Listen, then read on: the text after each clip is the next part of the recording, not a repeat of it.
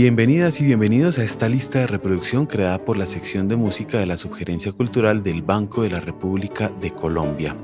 Soy Luis Daniel Vega y este es el quinto de seis episodios de Tiempos de Jazz, donde recorreremos algunos de los caminos y estéticas del jazz creado por músicas y músicos de nacionalidad colombiana.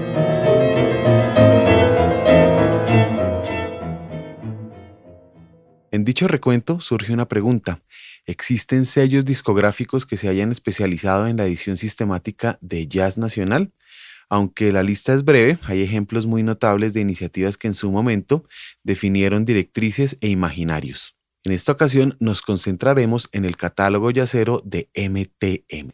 El rompecabezas discográfico del jazz colombiano es volátil y sus fichas se encuentran desperdigadas.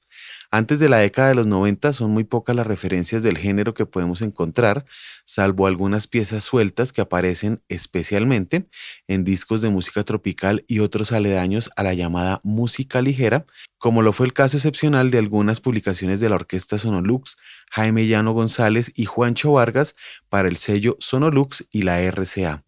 El resto son curiosidades dispersas dentro de las que podemos enumerar, por ejemplo, a Emilio Murillo, los Teenagers, Edmundo Arias, Antonio María Valencia, Pacho Galán, Gabriel Rondón y Francisco Sumaque.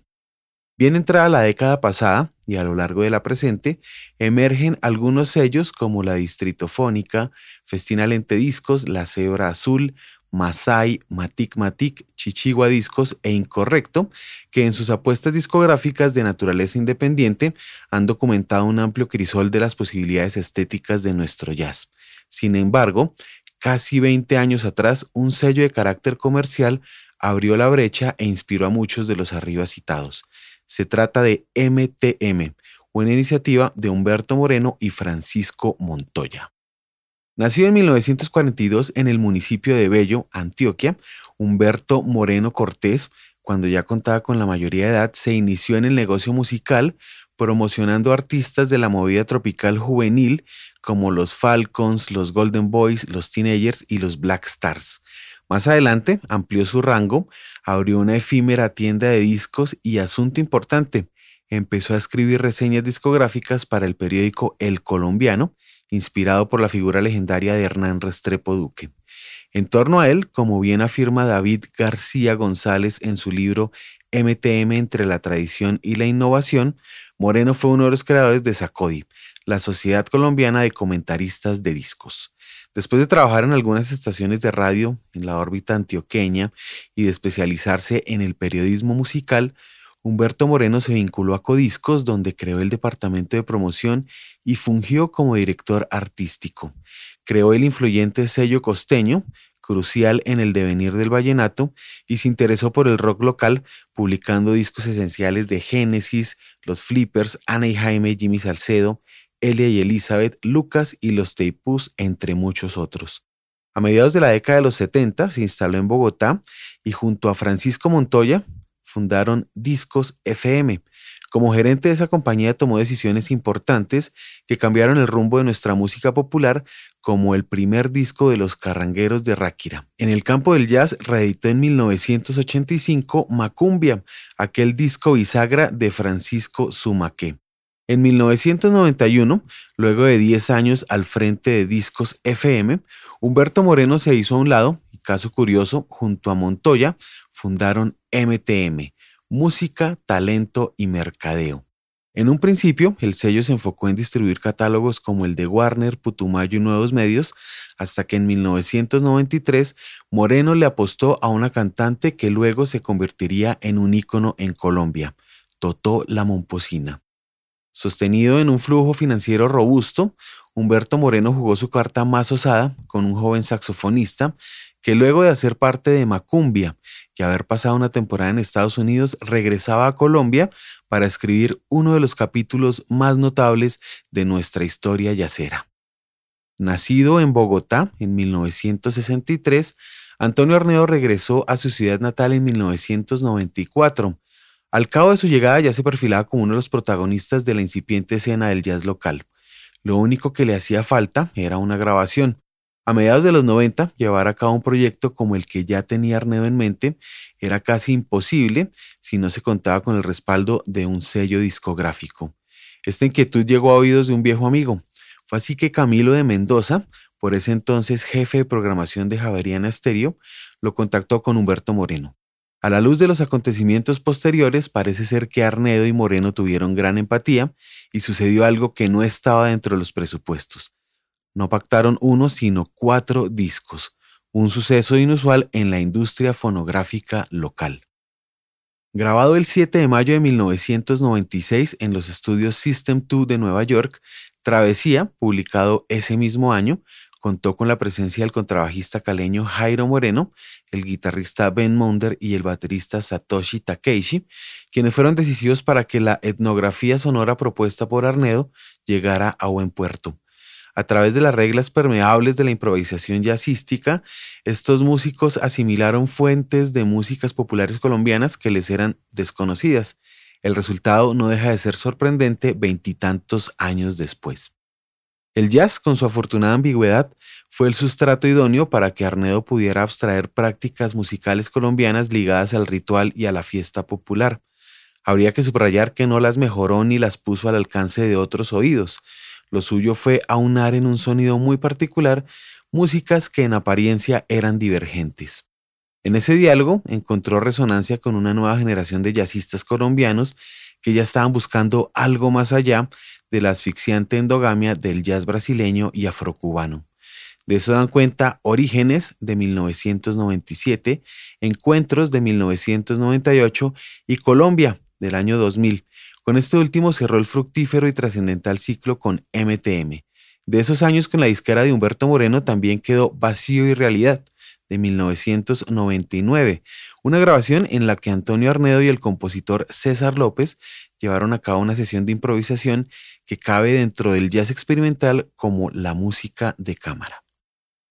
Seis años después de su aventura discográfica con Antonio Arnedo, MTM volvió al jazz con Impulso Puro el primer disco a título personal de Gilberto Arnedo, uno de los hermanos mayores de Antonio, quien muy pronto sintió el llamado de su oficio, practicado por su padre, sus tíos y sus primos durante casi 100 años. Un poco antes de saber leer y escribir, Tico, como es conocido en el circuito yacero colombiano, aprendió a leer el pentagrama y a los seis años ya sabía tocar clarinete, instrumento que aprendió de la mano de su tío Carlos Arnedo.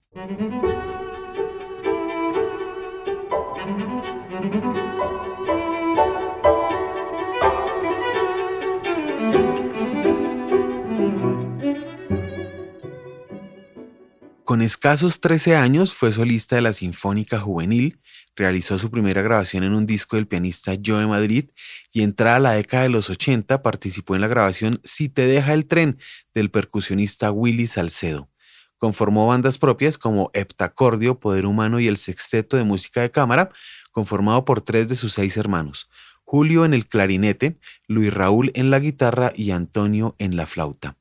Por esos mismos años comenzó a practicar el jazz en icónicos lugares de la noche capitalina, como el Jazz Bar, el bar del Hotel Intercontinental y una taberna en la carrera séptima con 18. También quedó registrada para la posteridad su aporte en La colonización del silencio, un disco de la banda dispersa de la Madre Tierra, proyecto de improvisación experimental dirigido por el argentino Ángel Becasino. Ya en los años 90, Tico regresó al Conservatorio de la Universidad Nacional para perfeccionar sus estudios de flauta traversa. Consiguió esto con la formación de un proyecto que lo ha mantenido ocupado durante mucho tiempo, Naturaleza Viva, un grupo fluctuante que se inició con la presencia del pianista Orlando Sandoval, el fallecido guitarrista Gabriel Rondón, Alfonso Robledo en el bajo, Germán Sandoval en la batería y Germán Villarreal en la percusión. Antes de presentar al público su tan esperado estreno discográfico, Tico tuvo una aparición estelar en Privilegio, un recordado álbum del pianista Eddie Martínez, y por otra parte, grabó en Como un libro abierto y Dedicatoria, las dos primeras grabaciones del pianista Oscar Acevedo. Para Tico Arnedo, publicar una grabación no ha sido una necesidad, ni siquiera la consolidación de una larga carrera. Si ya había esperado 30 años, ¿por qué no aguardar otros tantos más? Finalmente, Tico con la complicidad del contrabajista español Javier Colina se dieron cita en marzo de 2006 en los estudios Sonolux de Bogotá y le dieron vida a Impulso Puro, una grabación en la que contaron con la presencia del también pianista español Cristóbal Montes de Oca y del baterista alemán Johannes Bockholt. Editado en 2006 por MTM, Impulso Puro es una obra en la que Tico no quiso poner en tela de juicio las estéticas predominantes del jazz en Colombia. Es una grabación atemporal y meditativa que transmite belleza a través de un itinerario personal que inicia a ritmo de flamenco, pasa por Venezuela y Perú, se mete en los terrenos del blues y finalmente regresa a Colombia rodeado por chirimías caucanas. Aunque el sonido de Tico se escucha algo melancólico, detrás hay un mensaje optimista, casi místico. Sintonizado con una etiqueta que a mediados de la década pasada aglomeró las exploraciones de músicos urbanos interesados en revisar y reinterpretar de manera insólita la tradición musical colombiana, Humberto Moreno apuntaló el término nueva música colombiana que sirvió para echar a andar una de las marcas más conocidas de MTM. Bajo ese rótulo aparecieron otros títulos de marcado tinte yacero correspondientes al trabajo de Juan Sebastián Monsalve, Puerto Candelaria y Juan Pablo Balcázar. Acá habría que anotar que allende a estas producciones el sello editó ocho volúmenes de la colección Nuevas Músicas Colombianas, que incluyó dos dedicadas al jazz nacional producido entre 1996 y 2013. Sin lugar a dudas, Juan Sebastián Monsalve es uno de los grandes innovadores de las nuevas generaciones de la música en Colombia. Desde sus inicios al lado de la agrupación María Sabina, Monsalve se mostró como un compositor que se la jugaba por expresar ideas poco convencionales, desde el lenguaje del punk, la música clásica del norte de la India, el currulado, la cumbia, el vallenato y la champeta, el bajista decantó un sonido extraño y sugerente, como lo ha sido durante más de 20 años Curupira, quizás el proyecto con el que más reconocimiento ha obtenido. Productor y arreglista de proyectos tan diversos como 1280 Almas, Cavas, Victoria Sur, Kraken y Cuatro Espantos, entre otros, Juan Sebastián Monsalve también se involucró en los terrenos del jazz desde muy joven. De hecho, en 1993, con la composición 10 piezas para cuarteto de jazz, ganó la beca Francisco de Paula Santander, otorgada por Colcultura. Ocho años más tarde grabó Bunde Nebuloso, un disco clave en la breve historia de nuestro jazz que tiene en Juan Sebastián Monsalve, uno de sus creadores más activos. Paralelo al trabajo con el ensamble electrónico vocal Comadre Araña, con quienes estrenó un disco en 2008, Monsalve maduró un grupo junto a la pianista Adriana Vázquez y el baterista Pedro Acosta, quienes, enfrentados a uno de los formatos más difíciles del género, jugaron entre el pasillo, el joropo, la música clásica indostaní y sonoridades de la cumbia sabanera, como lo es el caso de Lo sé, las 7, Sale Sol, pieza que incluimos en esta lista de reproducción. Este estilo de jazz juguetón, casi humorístico y con cierta ironía, también sostiene la propuesta de Puerto Candelaria, agrupación medellinense que en 2002 debutó con su disco Colombian Jazz, el mismo que fue reeditado por MTM en 2010 en la serie Nuevas Músicas Colombianas, como estrategia del sello para promocionar el lanzamiento de Vuelta Canela, disco con el que la banda entró a ser parte del catálogo. Si bien el tercer disco del combo dirigido por el pianista Juancho Valencia afirmó su identidad sonora, algo de ese jazz permaneció en composiciones como Burro Detenido, La Corriente y Balcánica, esta última incluida en Cumbia Rebelde de 2011, disco que cerró el ciclo con MTM. Antes de convertirse en una compañía dedicada a la tecnología de audio y video, MTM editó en 2018 Piragua, un nostálgico disco del contrabajista Juan Pablo Balcázar y la cantante portuguesa Sofía Ribeiro. Despedida premeditada o mera broma del destino, llama la atención un hermoso detalle que rodea el adiós definitivo del sello. Su apuesta final por el jazz incluye una versión del Pescador, esa cumbia melancólica de José Barros que Antonio Ornedo también había interpretado en Travesía.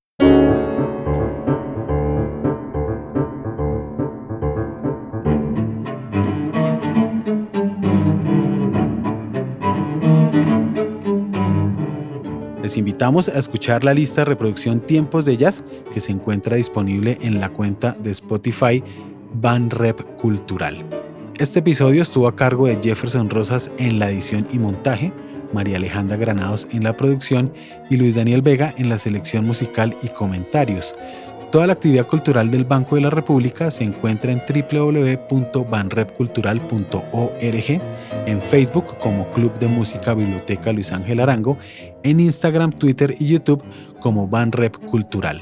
La música que abre y cierra este episodio es parte de Conversaciones, variaciones para violín, violonchelo y piano, opus 32 del compositor Juan Antonio Cuellar, interpretada por el Lincoln Trio. Les esperamos en nuestro próximo episodio.